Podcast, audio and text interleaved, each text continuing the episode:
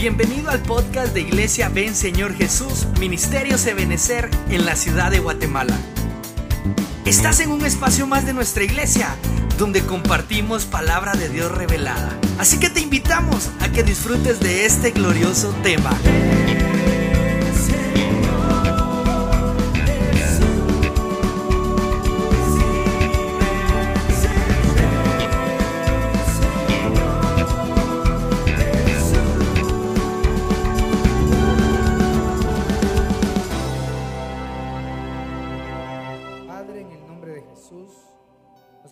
Delante de ti, Señor, esta noche, creyendo firmemente que en ti vamos a encontrar la ayuda que necesitamos. Yo te pido que veas las necesidades expuestas de tu pueblo, de aquellos que están en su casa, Señor, de las necesidades que están escritas en este cuaderno. Por favor, Señor, súplelas conforme a tu misericordia. Y envía también, Señor, sobre la vida de mi esposa, tu salud, un milagro, un prodigio, y de igual forma sobre mis hijos y sobre esta congregación y aquellas que cubrimos en el nombre poderoso de Jesús. Trae tu buena palabra, Señor, ese consejo oportuno para las vidas y los corazones. Gracias, Padre, gracias, Hijo, y gracias, Espíritu Santo. Amén, amén y amén. Dame una ofrenda de palmas al Señor, aleluya. ¿Cuántos dan gloria a Dios, al Señor? Bueno, yo quisiera trasladarle un tema al cual hemos puesto por nombre milagros y sanidades de Cristo. Y quisiera preguntarte cuántos creen que hasta el día de hoy Dios sigue haciendo milagros y sigue sanando a su pueblo. Dios sigue obrando. Dios nunca se ha detenido y le voy a decir, nunca se va a detener, ¿verdad? Lo que nosotros debemos tratar de comprender es el término milagro y sanidades, ¿verdad? Que a veces los confundimos. Entendemos que son dos dones, por ejemplo, el don de milagros y el don de sanidades. Y la diferencia radica en que la sanidad, cuando uno ora por un enfermo, por ejemplo, y hay un don de sanidad, hay una sanidad en la vida, es cuando la persona se empieza a recuperar progresivamente. Es decir, está malito hoy, oramos y ya mañana ya, ya empieza a abrir un ojo, pasado ya abre los dos, el cuarto día ya respira y al quinto ya lo vemos en el culto. Esa es una sanidad. Mientras que el milagro es algo inmediato. Tiene los ojos cerrados, la nariz cerrada, la boca cerrada, se ora y Dios hace el milagro y al ratito ya está de pie. Ese es un milagro. Y Dios hasta el día de hoy sigue haciendo milagros y sigue haciendo sanidades. Así que quiero que me acompañe al libro de Deuteronomio. No sé si hay algún problemita ahí que... Ahí está. Es que no estaba la, la proyección aquí desde el inicio. Deuteronomio capítulo 26, versos 7 y 8. Vamos a analizar algunas palabras ahí que dice, entonces clamamos al Señor. Esas palabras en amarillo quiero que las resaltemos. ¿Qué hizo el pueblo de Israel? Clamó al Señor. ¿Qué tenemos que hacer nosotros? Clamar al Señor, invocar el nombre del Señor, levantar nuestra voz, orar constantemente. Entonces dice, el Dios de nuestros padres y el Señor oyó nuestra voz. Quiere decir que en la perseverancia del clamor, tarde o temprano, Dios va a atender nuestro ruego y nuestra súplica. Dios oyó nuestra voz y entonces no solo se activó el oído de Dios, sino que se activó su vista. Aquí se activan todos los, todos los sentidos. Luego se activó su brazo, su mano, su amor. Pero dice, oyó nuestra voz y vio nuestra aflicción. Es decir, que el pueblo de Dios estaba afligido. Esto fue previo a, a, a, a los milagros que Dios estaba por hacer, ¿verdad? En cuanto a sacarlos de Egipto. Quiere decir que el pueblo de Israel, una vez vivía en Egipto, estaba afligido. Y yo creo que nosotros, como creyentes, como cristianos, una vez estemos en el mundo, hay aflicciones. Eh, Hay momentos que uno está más afligido que otro, ¿verdad? Hay tiempos que uno está rosadito y otro tiempo que está pálido uno realmente, ¿verdad? Gracias a Dios no siempre se está trillando el trigo, pero hay tiempos de aflicción. Luego dice, Dios no solo vio nuestra aflicción, sino que vio nuestro trabajo y vio la opresión. Claro, está hablando del trabajo que ellos estaban haciendo a los egipcios, pero también lo podemos contextualizar a que Dios siempre está viendo nuestro caminar. Dios está viendo nuestras obras, Dios está viendo lo que hacemos, no solamente lo que hacemos, sino cómo lo hacemos. Y también ve a aquellos que nos están oprimiendo. Dios está en el control de toda tu vida y de mi vida también. Luego dice, y el Señor, entonces operó el Señor, nos sacó de Egipto. Entonces dijimos que Egipto era la tierra. Sacarnos de Egipto me suena a arrebatamiento. Va a llegar el tiempo en que el Señor nos saque de esta tierra. ¿Cuántos dicen amén? Y dice que sacó al pueblo con mano fuerte, con brazo extendido, pero agregó tres cosas importantes. Que hace el brazo, que hace la mano, hace un gran terror, dice. Hubo un gran terror, es decir, hubo pavor, no, no para el pueblo de Israel, sino para aquellos que le rodeaban. Entonces yo digo, hermano, que aunque tú no te des cuenta, mucha gente te respeta porque ve que en ti hay algo diferente, porque ve en ti que hay un Dios vivo que te respalda. Yo no sé si tú lo crees, pero yo lo he visto, hermano, yo lo he visto. Porque a la verdad, hermano, en la manera que uno va creciendo, se levantan los enemigos, pero no logran atacarlos. ¿Por qué? Porque hay un terror que Dios está provocando alrededor y la gente dice, miren, a cualquiera molesten, menos a ese que me cae mal, pero es que si le hacemos algo a eso, yo creo que nos va a llover sobre mojado. Y tienen razón, porque el que guarda a Israel no duerme y es el mismo que te guarda a ti, es el mismo que te protege a ti y a mí. Gloria a Dios, ¿cuánto lo cree? Entonces, aunque han querido destruir la iglesia de Cristo, no lo, van a, no lo pudieron ni lo van a poder hacer. Podrán tirar una bomba a, un millón de iglesias cristianas, pero nunca van a poder destruir toda la iglesia de Cristo. No lo van a poder, porque la Biblia dice que ni las puertas del Hades, del infierno, del inframundo, van a prevalecer contra la iglesia de Cristo. ¿Por qué? Porque el que la sostiene es Él. Entonces hay entidades espirituales y aún entidades, hermano, eh, de maldad en la tierra que respetan a los cristianos. Es que es impresionante. Es, es que, mira, pues no puedo adentrarme más de este asunto, pero es una verdad. ¿Por qué? Porque Dios con su brazo extendido y su mano fuerte crea terror. Es decir, nos cerca. Nos cerca. Yo oro por todos, ¿verdad? Y cuando oro individual le digo, Señor, pongo un cerco alrededor de tal persona. Y que nadie se pase ese cerco. Ahí está la protección. Pero luego dice que también sacó al pueblo con señales. Es decir, con prodigios. Con, con, con formas portentosas de trabajar.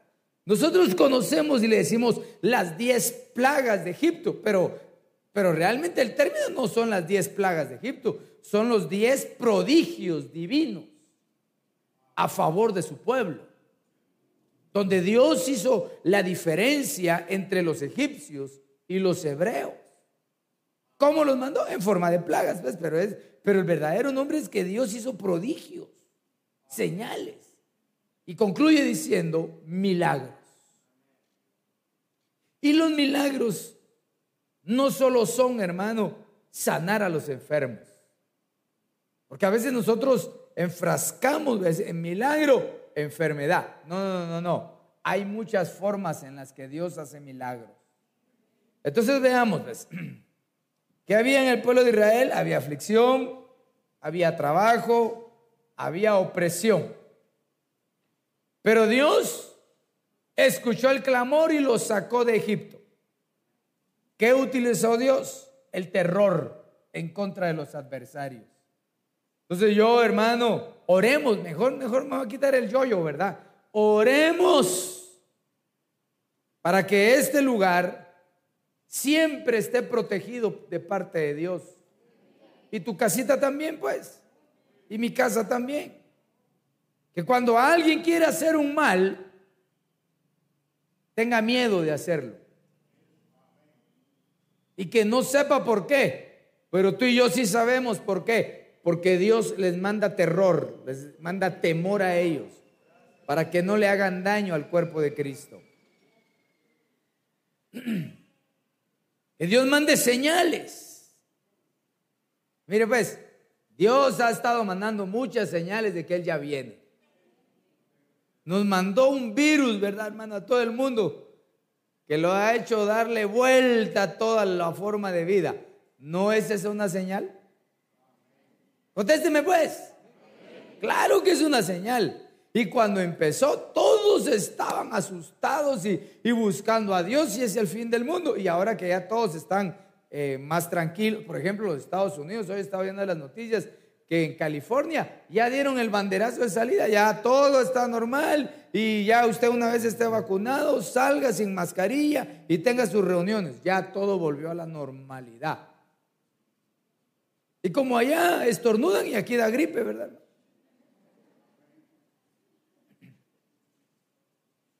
Se les olvida que esto es una señal de que el Señor viene. Guerras Problema con el clima, hermano. Calor en un lado, fogarones en otro, se deshielan los polos. ¿No son señales esas? Acaba de haber un eclipse de sol también, ¿verdad? No es una señal. Señales hay.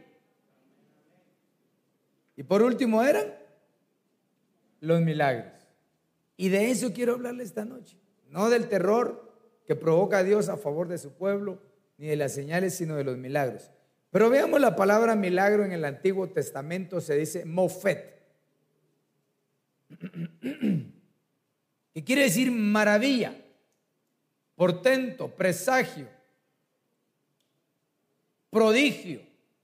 Ahí vamos más o menos eh, casi que entendiendo, pero cuando, cuando dice que mofet, mofet quiere decir señal o simbólico, ahí la percepción de lo que nosotros consideramos milagro de sanidad cambia totalmente. Porque hermano, entonces Dios permite que hayan señales en, las, en los cuerpos, en las vidas, en las familias. Y Dios levanta familias como símbolos. Pero son milagros. ¿Quién era? Yo creo que era la familia de Isaías que decía, te levanté como símbolo como señal a ti y a tus hijos. Pastor, y ese es un milagro. Ese es un milagro. Si mire, por eso hemos dicho, el matrimonio es un milagro. Es un milagro, hermano, porque se dice que de dos que se casan, uno se divorcia. O sea que la cantidad de divorcios es exagerada a nivel mundial. Un milagro, aparte de ser un prodigio, es una señal. Es un, algo que Dios manda para que nosotros nos demos cuenta que Él está con nosotros. Veamos en, en griego, en el Nuevo Testamento, palabra conocida, el dunamis, ¿verdad? Es un milagro. Pero aquí cambia un poco porque arranca diciendo que un milagro es eficacia. Quiere decir que si tú ganaste el año, yo puedo decir que es un milagro que ganaste el año en los estudios, hermano. Porque Dios nos ha dado capacidades de y volvernos eficaces en lo que hacemos. Hermano, mucha gente no puede avanzar, mucha gente no puede crecer, mucha gente está limitada. Sin embargo, Dios a ti y a mí nos ha dado eficacia. La fuerza es un milagro. Eso lo sabrán, hermano, por ejemplo, los que ya pasamos los 25 años. Aleluya. Ya el que está avanzado de edad, hermano, no puede ni sentarse porque dice, me siento como de 80 años. Dice, ¿por qué? Porque me siento y no me levanto. Dice, sabe cómo hacerlo, tiene el conocimiento, pero no tiene las fuerzas. ¿Cuántos tienen fuerzas para levantar sus manos esta noche? Vamos a ver, vamos a ver. Ese es un milagro. Pastor, ¿será que es un... Sí, porque, bueno, ahora no hay camionetas donde se agarraban de tubo, ¿verdad, hermano? Pero si no hubieras tenido esa fuerza, nos vamos de bruces. Impetuoso, las capacidades que tenemos. ¿Cuántos trabajan aquí? ¿Y es bueno usted para trabajar? Le dicen, ala, usted sigue, qué bárbaro, sí. Así soy yo de sencillo, dice.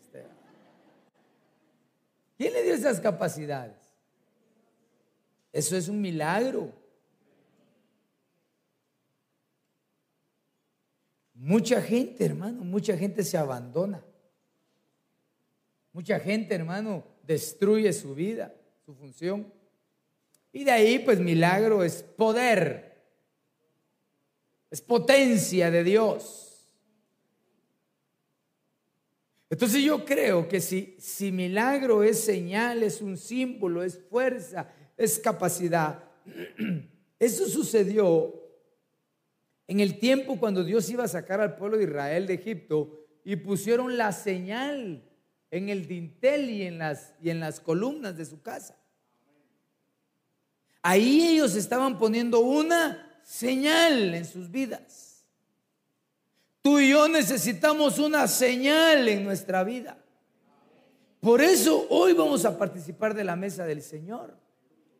Yo lo creo aquí en mi corazón y yo creo, yo anhelo que tú lo creas también. Veamos algunos principios sobre los milagros, por ejemplo. Que milagro es eficacia, fuerza, poder, todo lo que hemos visto. Evangelio de Mateo 11, 21. Dice, ay de ti, Corazín, ay de ti, Betsaida. Porque si los milagros, si los prodigios, si las señales, si los símbolos, si las capacidades que se hicieron en vosotras se hubieran hecho, eh, se hubieran hecho en Tiro y en Sidón hace tiempo que se hubieran arrepentido en silicio y en ceniza. Entonces, ¿cuál es un principio ahí claro respecto al milagro? Que todos los milagros nos deberían de llevar al arrepentimiento. Cuando veamos una señal, nos deberíamos de arrepentir si estamos haciendo algo malo. Si vemos un símbolo, perdón hermanos, si vemos algo que está pasando, nos debería producir en nosotros arrepentimiento.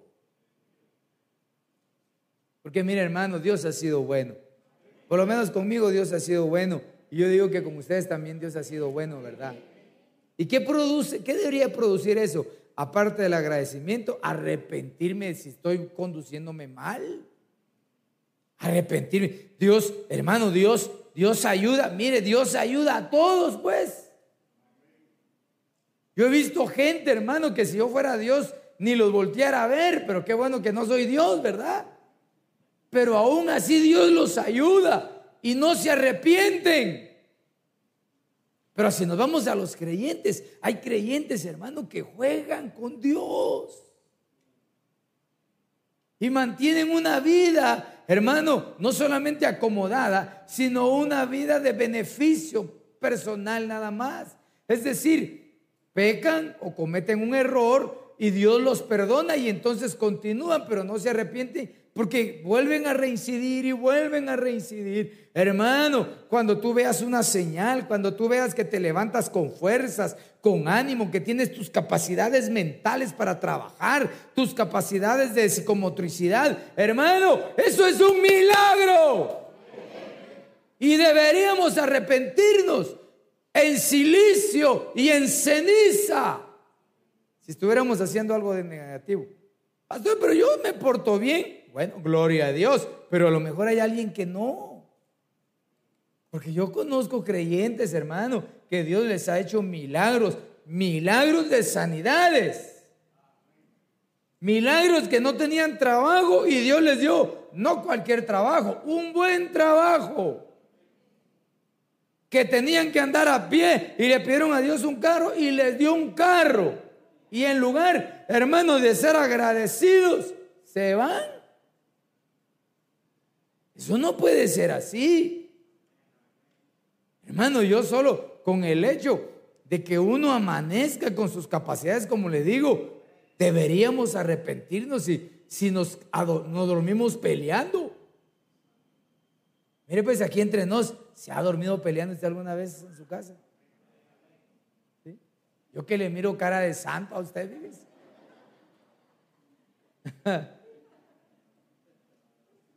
Un principio del milagro, principio bíblico, es que los milagros, es decir, señales, prodigios, fuerza, nos deben llevar al arrepentimiento. Veamos el siguiente. Mateo capítulo 13, versos 57 58. Y se escandalizaban a causa de él, pero Jesús les dijo, no hay profeta sin honra, sino en su propia tierra y en su casa. Qué lástima, porque eso fue cuando, cuando Jesús llegó a Nazaret y lo rechazaron. Y no hizo muchos milagros allí a causa de la incredulidad de ellos. Entonces, principio sobre el milagro, principio bíblico, no hay milagro si hay incredulidad. Debemos elevar nuestra fe. Usted sabe que la fe crece. Usted sabe que la fe crece, mi amado. Cuando, cuando uno lee en la Biblia y dice que la fe es como el grano de mostaza, la semilla más pequeña de todas las hortalizas. Entonces dice la gente, no, es que la fe es chiquititísima. No, no, no. Lo que está diciendo es que así empieza. Chiquita. Pero luego dice que es grande. Entonces la fe crece. Tenemos que crecer en la fe. No podemos quedarnos en, el, en, el, en la fe común, por ejemplo. No, tenemos que evolucionar en la fe de tal manera, hermano, que podamos ir viendo los milagros en función del crecimiento de nuestra fe. Claro, yo quiero que usted vaya ampliando su mente, una vista espiritual panorámica, donde no encerremos milagro, enfermo sano, sino milagro las fuerzas que Dios te da. Milagro una señal. Tuviste, hermano, que pasó un pajarito y dices, y Dios le da de comer a los pájaros y no hacen nada. ¿Cómo no me va a dar de comer Dios a mí? Una señal, un símbolo. Que Dios levanta a una persona, una familia, una iglesia, personas que te bendicen. Ese es un milagro.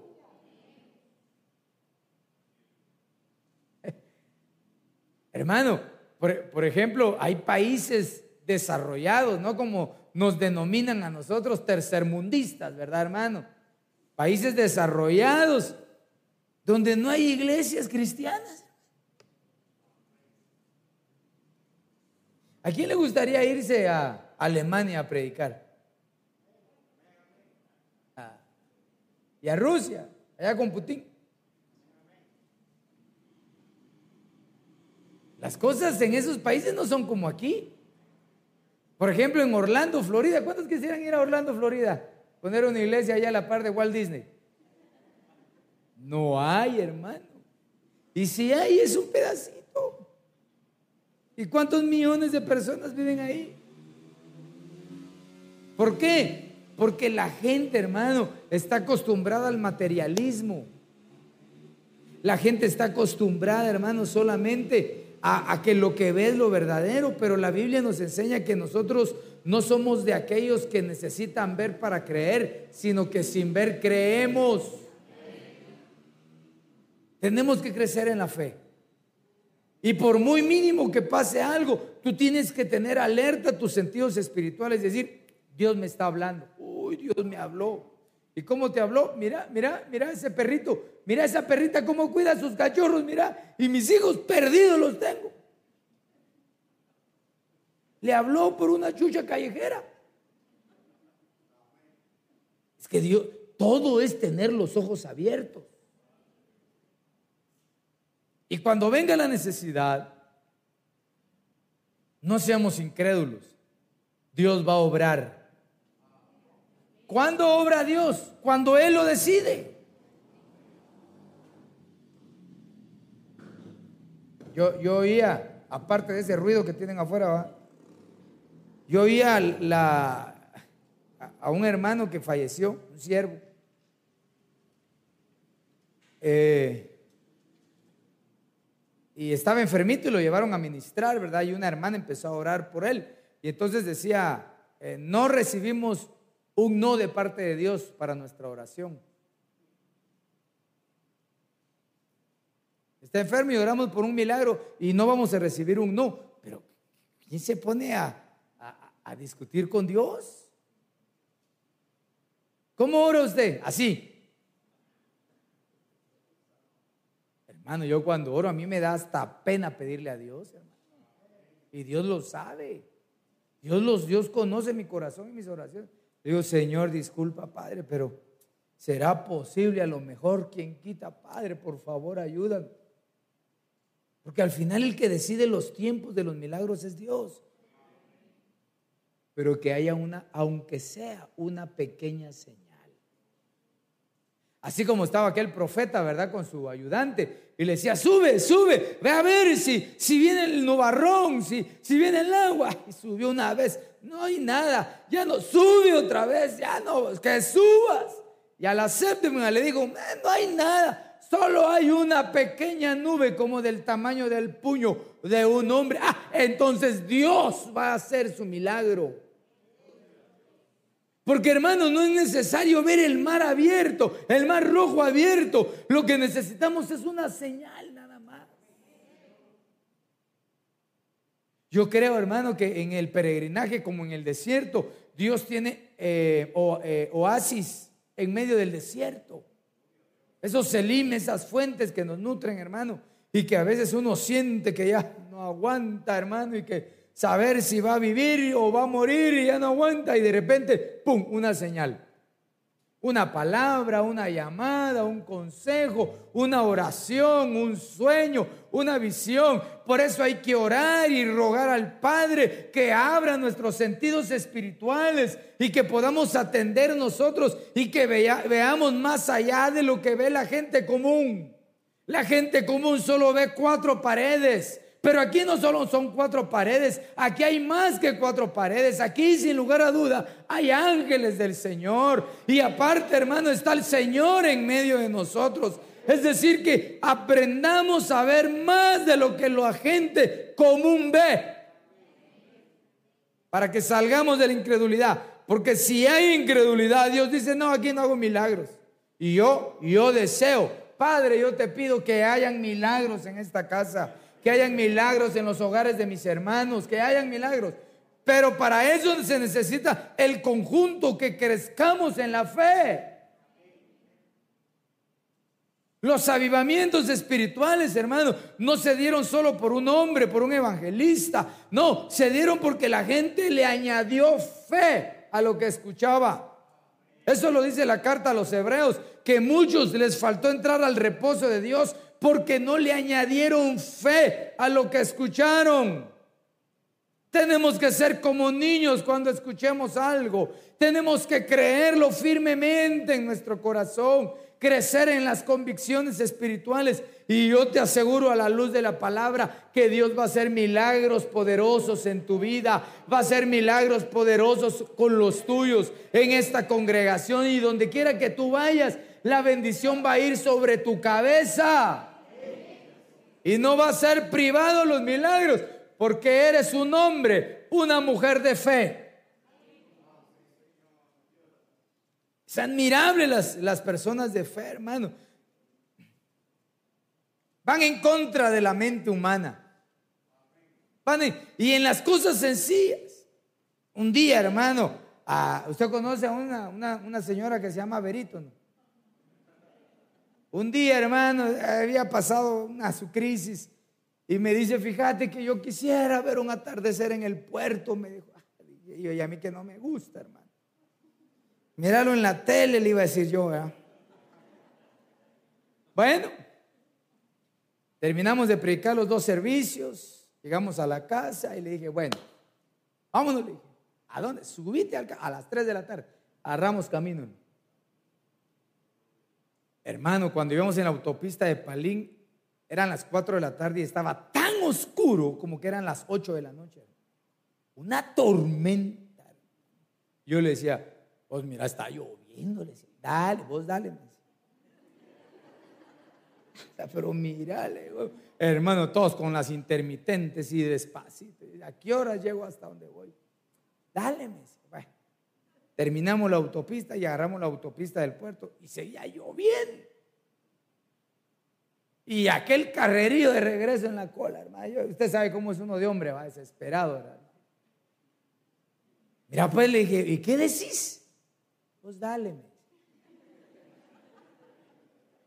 Padre, por favor, yo quiero ver el atardecer y vaya. Entonces me, comprometió, ¿verdad? Yo, amén, decía yo, pero amén casi de vuelta, ¿verdad, hermano? Yo no le miraba pies ni cabeza, hermano pero no me lo va a creer. Bueno, pero sí créame. Quizás después de la mitad de la autopista, hermano, pero así súbitamente, a la claridad. Pero mire, hermano, así cortante el agua, dejó de llover. Nos dieron las 7 de la noche viendo el atardecer allá. Y ese no es un milagro. ¿Cómo que no? Si ahora yo entiendo que los milagros son señales. Pastor, y está orando para ir al puerto. Es que ese era un gusto, hombre. No se enoje conmigo, hombre. Ni me quedé a dormir, ni me embarranqué, ni me llené de lodo. No, solo fuimos a ver eso. La fe nos ayuda en todo. Hasta cuando uno sale tarde de la casa, cuando va al trabajo, hermano. Yo salía a veces tarde de mi casa le decía, Señor, limpia mi camino, Padre, por favor. En el Y Dios limpiaba mi camino. Pero una vez, ¿verdad? De ahí no era columpio, ¿verdad?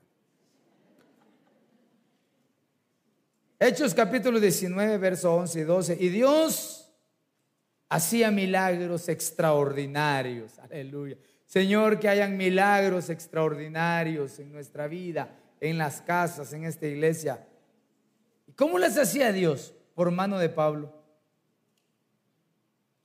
De tal manera que incluso llevaban pañuelos y delantales de su cuerpo a los enfermos. Y las enfermedades los dejaban.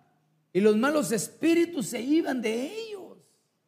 Es un principio poderoso.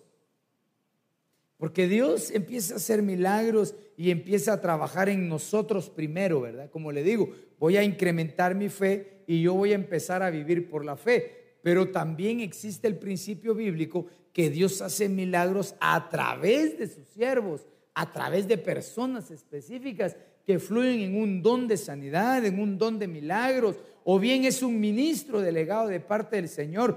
Dios hace milagros.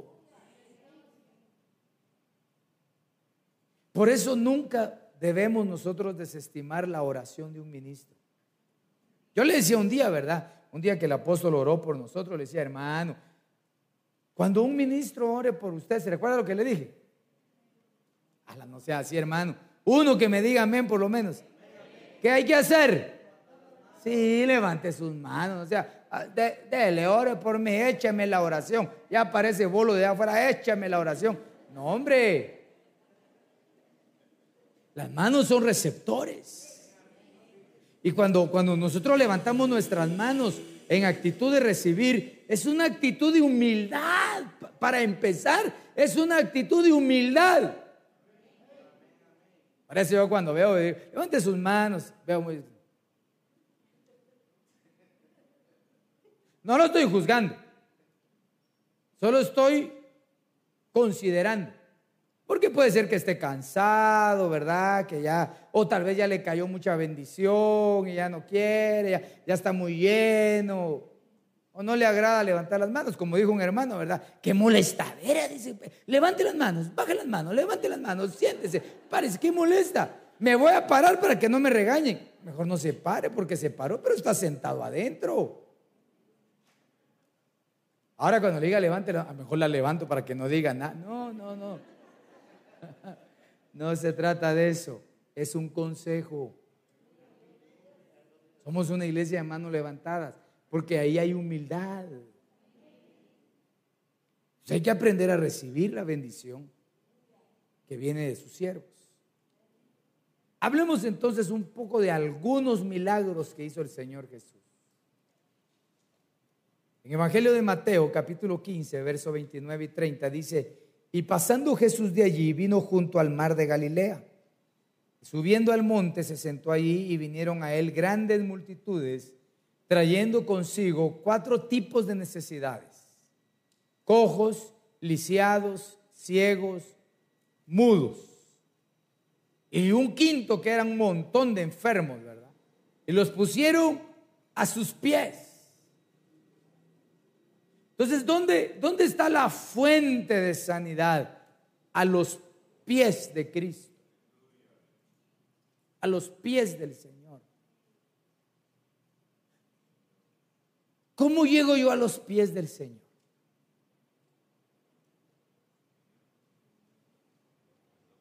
¿Verdad? Ya, ya, ya tiene la respuesta en su adentro. ¿Cómo llego a los pies? Con sencillez me humillo, me postro, me arrodillo, me tiendo. Pero veamos qué eran estos. Los primeros dice que eran cojos. En el libro de Hechos capítulo 3, verso 2, dice la Biblia que había un hombre cojo de nacimiento que se sentaba a la puerta del templo llamado la Hermosa y pedía ahí limosna para que lo ayudaran.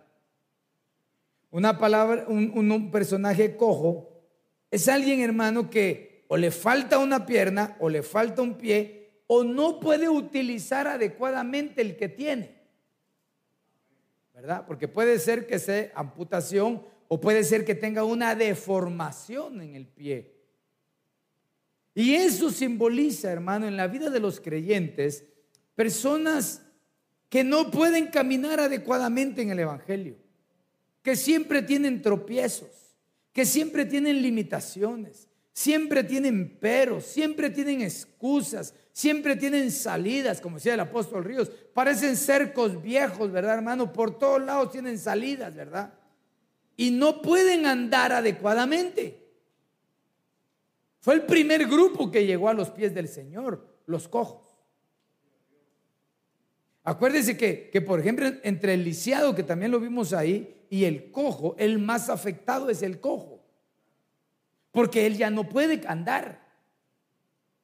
Él está totalmente limitado, por lo menos de una, de una extremidad. Y muchas veces, hermano, hay creyentes que, que, se, que se lastiman o que los lastiman. La Biblia nos habla de los malos obreros, ¿verdad? Eh, y nos habla también de los mutiladores de cuerpos, ¿verdad? Que mutilan las partes, hermanos, espirituales en los creyentes. Por ejemplo, si a alguien, a alguien, yo no sé, hermano, si algún día algún pastor, algún ministro o algún hermano que tú considerabas mayor que tú espiritualmente te dijo, es que la verdad es de que no servís para nada. Y eso, es terrible. Yo creo, hermano, que, que un, un líder nunca debería decirle eso a alguien, aunque así no funcione en la manera que él quisiera, pero las palabras tienen poder. Es como cuando le dicen a uno, ¿verdad? E, es que, ¿y, tú qué quieres servir? Ah, es que yo quiero ser predicador. Mm, jamás vas a predicar porque sos todo tartamudo, Eso no se debe decir nunca. Eso es como, como cuando uno le dice a sus hijos, vos nunca vas a lograr tal cosa. Lo está mutilando. Y luego, hermano, esas personas necesitan un milagro del Señor. El otro grupo eran los lisiados. Los lisiados son aquellas personas que tienen una lesión permanente en, alguna parte de su cuerpo o alguna deformación. En el segundo libro de Samuel, capítulo 4, hermano, la Biblia nos habla de aquel personaje llamado Mefiboset. ¿Se recuerda de él? Y dice la Biblia que él era un hombre lisiado. Cuando llegó la noticia que habían matado a su papá y a su abuelo, que habían muerto, y entonces vino la criada, lo agarró, corrió y lo botó y lo dejó cojo. Pero él ya estaba lisiado. Y al botarlo, lo dejó cojo. Ahí no le puse el texto, ¿verdad? Estas son aquellas personas espiritualmente que no solamente traen un problema ya personal, sino como que lo terminan de hacer pedacitos en algún lugar, ¿verdad? Hay un dicho que dice que no hay que ser leña del árbol caído. Tenemos que aprender a saber que Dios puede hacer un milagro en esas personas. Ya hablamos un tiempo de, de Mefiboset y recuerdo que cuando hablamos leímos el término lisiado en hebreo y decía, hermano, que la interpretación de él de esa parte no era, no era solamente física, sino que estaba lisiado en sus partes íntimas. Porque a veces, hermano, hay personas que están lisiadas en sus partes íntimas. Tal vez no en lo físico, pero sí moralmente en sus capacidades. Por ejemplo, si en un matrimonio uno de los dos es más exigente en esa parte y el exigente hermano se burla de él o de ella al punto de decirle no pareces ni hombre ni pareces mujer, aunque no es tema familiar, ¿verdad? Pero eso es causar una lesión. Y no siempre es así, porque a veces tiene que ver con la convivencia. Acuérdense que cuando, cuando Dios visitó a Abraham y le dijeron a Abraham, tú vas a tener un hijo. ¿Se recuerda usted? ¿Ha leído esa Biblia, esa porción? Dice que Sara se rió. Y ese viejito, ese ya está viejito. Pero esa palabra risa es burla.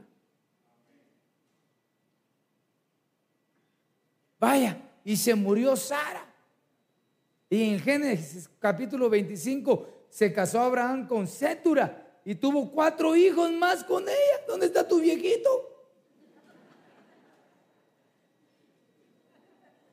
Bueno, Dios hace milagros, ¿ya vio? Pues?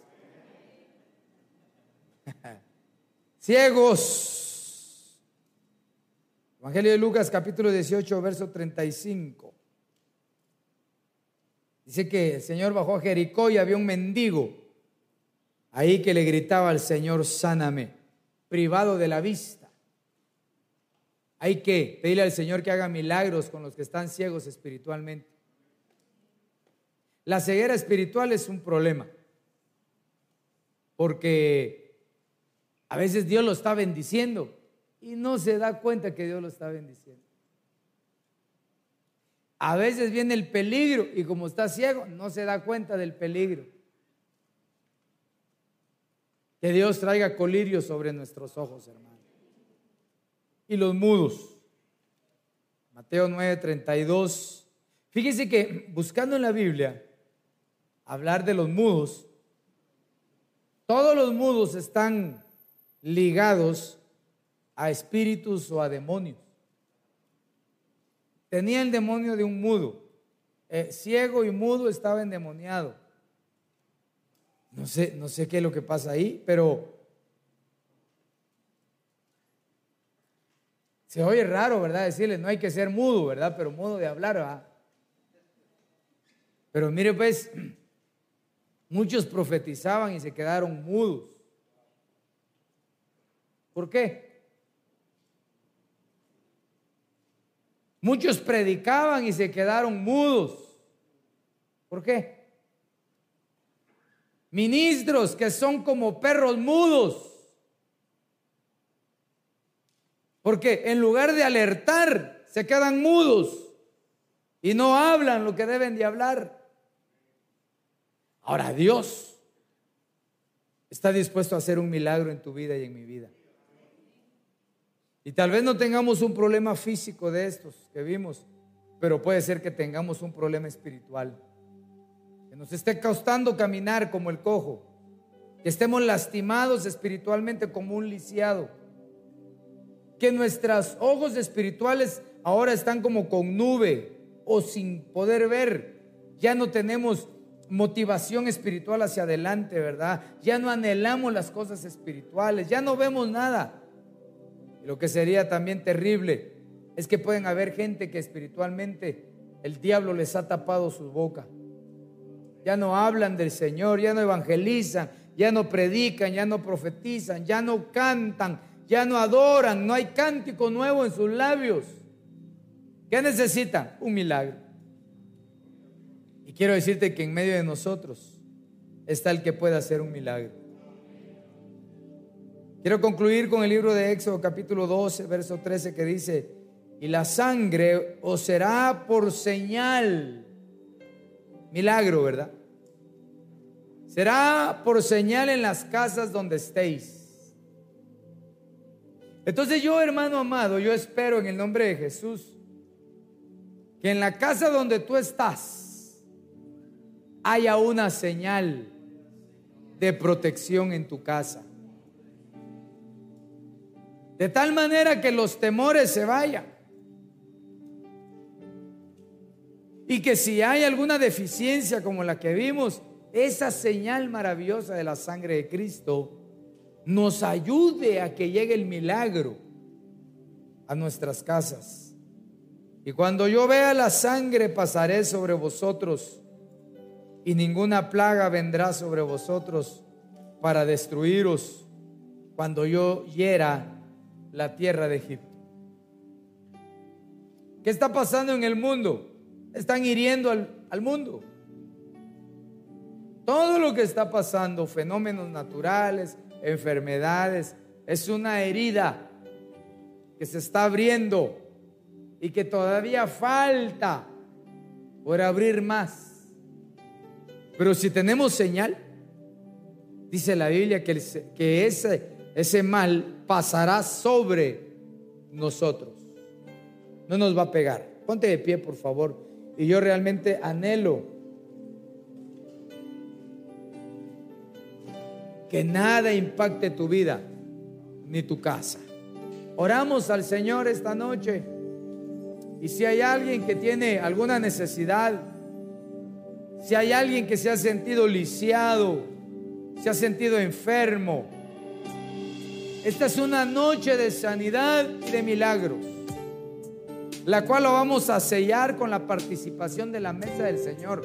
Y lo que tú y yo tenemos que hacer aquí y los que están en su casita es creer a la palabra y añadirle fe a lo que vamos a hacer. Padre, en el nombre de Jesús, levanta tu voz al Señor y pídele a Él que de ti tenga misericordia esta noche.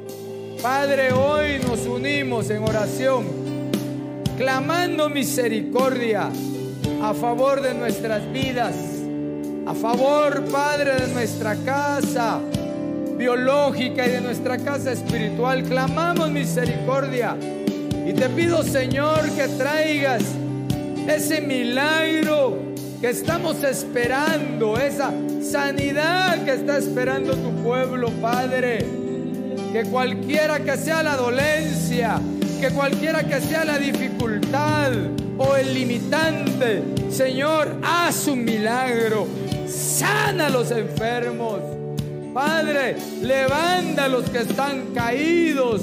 Libera a los endemoniados en el nombre de Jesús. Pero hoy yo te lo ruego, Señor, que aumentes nuestra fe y nos presentamos a ti, Señor, creyendo firmemente Que cada una de las cosas que realicemos, Señor, por la fe, traerán sobre nuestra vida la respuesta en forma de bendición, en forma de aprobación. Señor, trae un milagro sobre tu iglesia esta noche. Y que aquellos, Señor, que se han sentido tristes también, reciban esta noche consuelo de lo alto. Reciben la ayuda y aquellos que han endurecido su corazón, Padre, procedan al arrepentimiento. En el nombre poderoso de Jesús. Gracias, Padre. Gracias, Hijo. Gracias, Espíritu Santo. Canta tu mano, Padre, en el nombre de Jesús. Bendecimos a tu pueblo, Señor. Hemos hecho, Padre, hemos sido obedientes a tu fluir. Y yo creo firmemente que tú traerás protección sobre las casas de nosotros, sobre las casas de cada uno de aquellos que por la fe lo estamos practicando.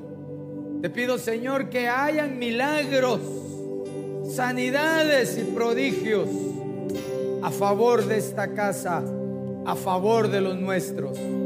Bendecimos a cada uno, Señor, y los enviamos con bendición a sus hogares, sabiendo, Señor, que aquel que comenzó la buena obra, Él también la concluirá en el día de Jesucristo. Gracias, Padre. Gracias, Hijo. Y gracias, Espíritu Santo. Amén, amén. Esperamos que este tema haya sido de bendición para tu vida. No olvides seguirnos en nuestras redes sociales como Iglesia de Cristo, Ven Señor Jesús, Ministerios Ebenecer. Recuerda, todo tiene solución. Hasta la próxima. Bendiciones.